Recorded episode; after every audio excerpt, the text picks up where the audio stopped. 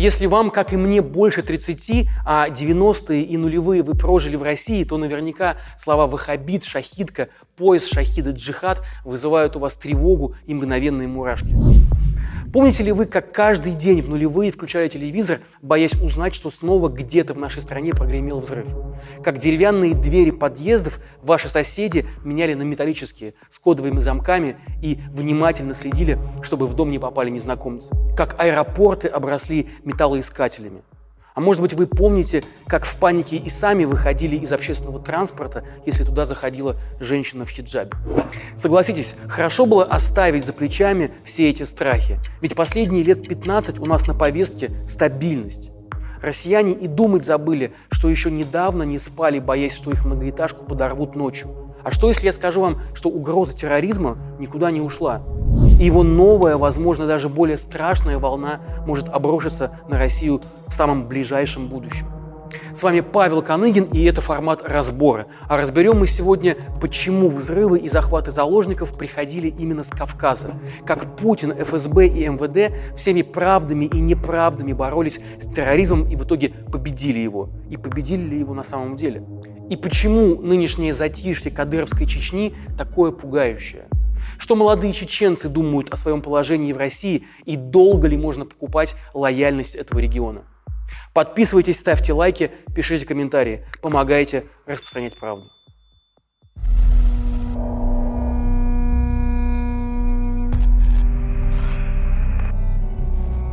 Интересно, почему именно Кавказ – Дагестан, Ингушетия, Чечня, конечно же, стали вотчиной терроризма в первые годы 21 века. Корни вопроса, конечно, заходят в первую чеченскую, начавшуюся в декабре 1994 года, под знаменами отсоединения Чечни от России. Ракетно-бомбовый удар на нас упал! Вообще знак равенства, которое в начале 2000 года телевизор стал ставить между понятиями сепаратист и террорист, появился далеко не сразу. Скажем так, поначалу чеченские боевики отнюдь не были террористами и исповедовали вполне себе светские и даже советские взгляды. И это, конечно же, отражалось и в сообщениях СМИ.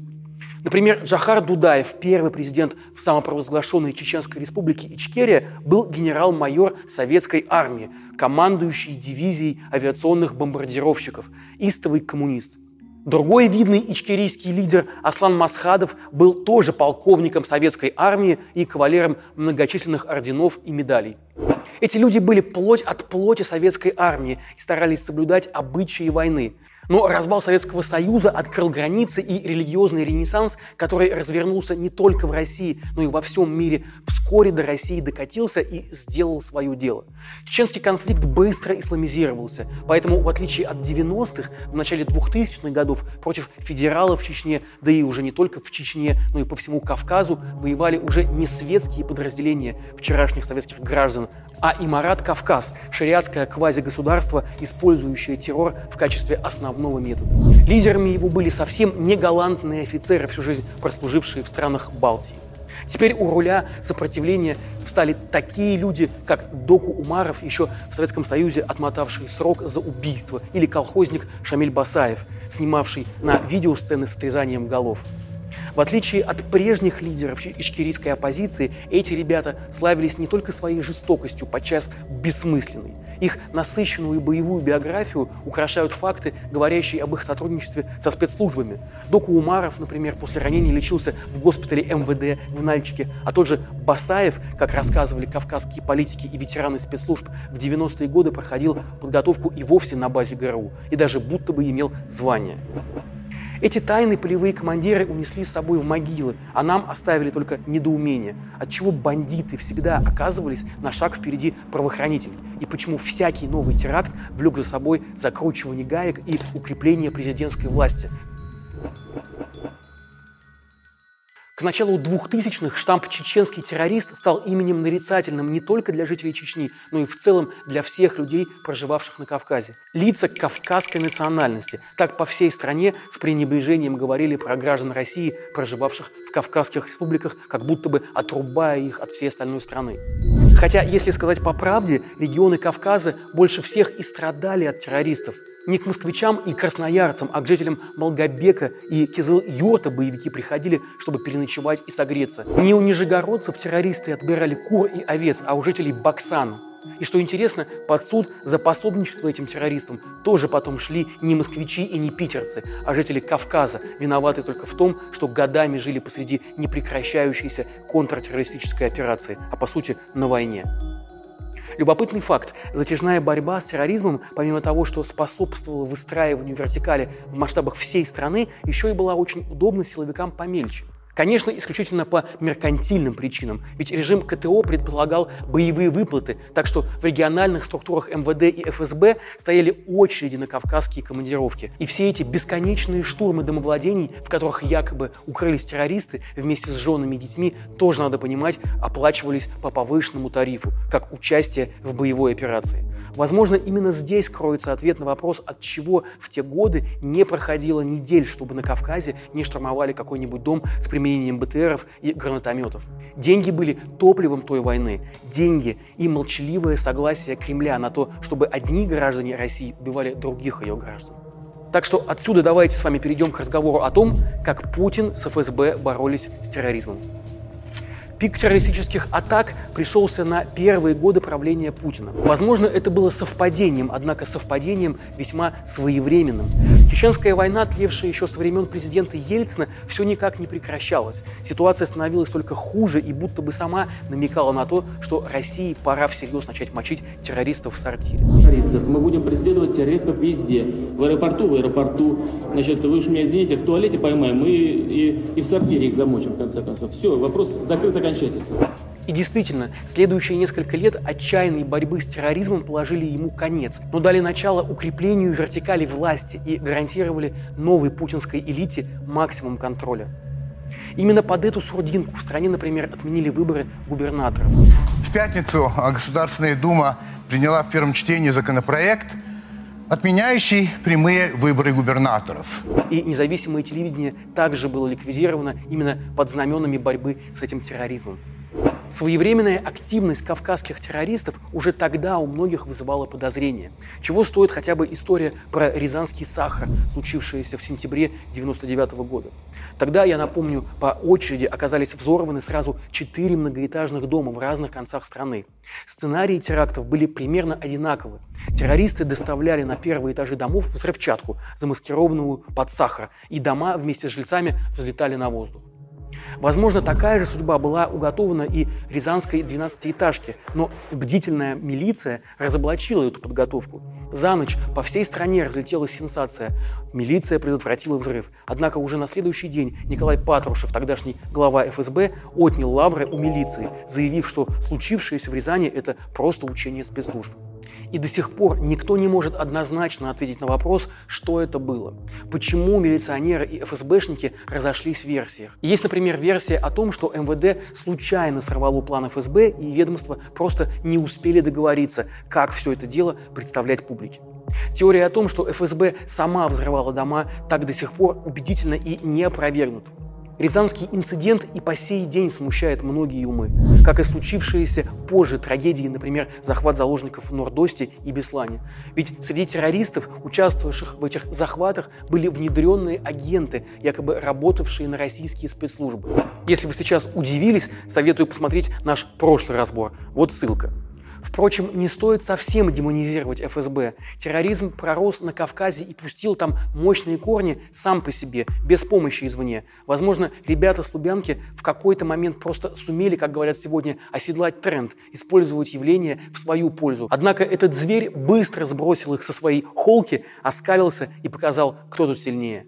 Но шли годы, режим крепчал, и заварушка на Северном Кавказе перестала вписываться в образ великой России под руководством мудрого президента Путина. К тому же близилась и Олимпиада в Сочи в 2008 году. Именно этот год мы и можем считать финальным аккордом в биографии боевого подполья на Северном Кавказе. Неожиданно выяснилось, что у спецслужб достаточно сил, чтобы в одночасье схлопнуть всю эту лавочку и террористический имарат Кавказ. Лидеры его были убиты или отправились в тюрьму на долгие сроки, а само по себе словосочетание «кавказский терроризм» пропало из криминальных сводок.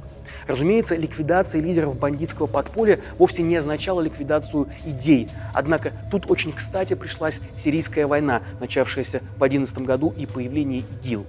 ФСБ провернула элегантный фокус. Она просто обеспечила паспортами и открыла границы для всех, кого беспокоила исламская идея. Оставшиеся боевики уехали бороться с неверными на других фронтах.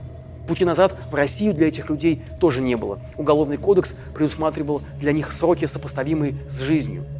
Значит ли это, что терроризм ушел с Кавказа навсегда? Вот это большой вопрос.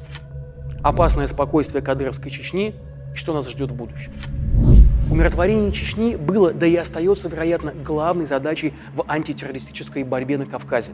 Центральная фигура здесь, конечно, Рамзан Кадыров. В 2007 году Кадыров стал президентом Чечни, и в качестве вассального долга президенту Путину он провозгласил тотальную зачистку Чечни от террора. В каком-то смысле ему это удалось. Никакого организованного подполья в нынешней Чечне и правда даже представить себе невозможно. Чечня разрезана на две неравномерные доли. Условные кадыровцы и условные все остальные. Кадыровцы имеют дворцы, дорогие машины, дорогие гаремы. Они имеют полную безграничную власть над всеми остальными и готовы укращать всякое инакомыслие любыми, подчеркну, любыми методами. Российской Федерации этот эксперимент по усмирению Чечни, конечно, стоит больших денег. Как недавно похвастался сам глава Чечни, ежегодно федеральный бюджет тратит порядка 300 миллиардов на содержание республики. Официально озвучиваются суммы, конечно, гораздо более скромные, но глава республики, надо думать, знает, о чем говорит. И все же, гарантируют ли эти миллиарды, переводимые Чечне, спокойствие на южных рубежах? Выясняется, что нет. Еще в 17 году «Новая газета» раскопала историю про то, что в подвалах полка патрульно-постовой службы имени Ахмата Кадырова содержались десятки молодых мужчин, задержанных по подозрению в причастности к незаконным вооруженным формированиям. «Новая» выяснила, что как минимум 27 из них были казнены без всякого суда и следствия. Позже эту информацию подтвердил и бывший сотрудник МВД Чечни, бежавший из России Сулейман Гизмахаев. Он наблюдал казни своими собственными глазами руками. Страшными зачистками в Чечне уже давно никого не удивишь. Люди, приближенные к трону падишаха, как в Чечне называют Кадырова, убивают геев, проституток, колдуней, а также просто неугодных. Хорошо, окей. Среднестатистического россиянина, который не сочувствует ни геям, ни проституткам, ни кавказцам в целом, эти новости не затрагивают пока никак. Допустим. Тогда давайте подумаем о другой стороне этой же самой медали. Ровно два года назад в Геленджике, то есть даже не в Чечне, люди в форме чеченской полиции на черных Тойотах Камри похитили 19-летнего юношу. Им был Салман Тапсуркаев, модератор телеграм-канала оппозиционного чеченского движения «Адат», который признан в России экстремистским. Недавно стала известна участь этого парня. Его зверски пытали и унижали, а потом вывезли на военный полигон, вставили ему в рот гранату и подорвали на расстоянии. Тело несчастного отдали родственникам, приказав похоронить, цитирую, как собаку. Салман Тыпсуркаев лежит в умиротворенной, стабильной, украшенной мечетями и небоскребами Чечне в безымянной могиле. Молодой парень был против власти коррумпированных наместников Кремля, как и многие молодые чеченцы. И его история показательна. Дело в том, что идея сопротивления имперской России чрезвычайно популярна среди сегодняшней чеченской молодежи. История Первой Чеченской войны, из которой выросла кадыровщина, предмет регулярных рефлексий модных чеченских блогеров, вещающих из-за рубежа. Телеграм-каналы, посвященные такой повестке, такие как, например, тот же самый Адат, модератором которого был несчастный Тепсуркаев, собирают аудиторию в сотни тысяч читателей – а помните ли вы случай с похищением Заремы Мусаевой в декабре 2021 года? Война затмила эту историю, но я расскажу ее чуть подробнее. Зарему, жену федерального судьи Сайди Ингулбаева, насильно увезли из Нижнего Новгорода специально прибывшие туда кадыровцы. Опять же, обратите внимание, Нижний Новгород – это даже не Кавказ, это Поволжье. Похищение Мусаевой не смогли остановить ни местные ФСБшники, ни федеральный уполномоченный по правам человека, хотя семья федерального судьи – это, на секундочку, люди, на которых распространяется особый статус неприкосновенности. Но зачем понадобилось с таким скандалом похищать и вести в Чечню пожилую, отягощенную кучей болезней женщину? Чеченские руководители этого даже не скрывали. Они открыто заявили, что вывезли Мусаеву только для того, чтобы выманить из-за границы ее младшего сына, редактора того же канала «Аддат», который как раз и прокачивает повестку про притеснение Чечни России. Вдумайтесь, для того, чтобы поймать молодого парня, редактирующего телеграм-канал, чеченские силовики пошли на этот громогласный скандал и открытое противостояние с ФСБ. Но Ибрагим Ингулбаев не сдался, и его мама и по сей день находится под стражей в Чечне и, вероятно, сядет в тюрьму. Российская война в Украине отодвинула эту историю на второй план, однако приблизила ее последствия. Сегодня те, кто читает канал Ибрагима Янгулбаева и других дерзких чеченских блогеров, пошли на войну, которую никак не ощущают праведной. Молодые парни, выросшие в атмосфере страха, не имеющие ни шансов на нормальное образование, ни на нормальное будущее, встают под ружье либо по принуждению, либо в надежде выбраться из нищеты. Надо сказать, что чеченский народ, как и в целом население Северного Кавказа, довольно критично настроен по отношению к продолжающейся войне в Украине. Об этом, в частности, говорится и в последнем докладе бывших сотрудников мемориала, ликвидированного Верховным судом РФ. Мне страшно представить, как вообще аукнется большой России возвращение с войны этого поколения чеченских парней. С четким пониманием того, что это не Украина в 95 году сравняла чеченские города с землей. И не Украина годами и десятилетиями убивала их отцов и старших братьев в непрекращающейся контртеррористической операции. С пониманием того, что и Чечня, и Украина обе жертвы империи. Продолжение следует.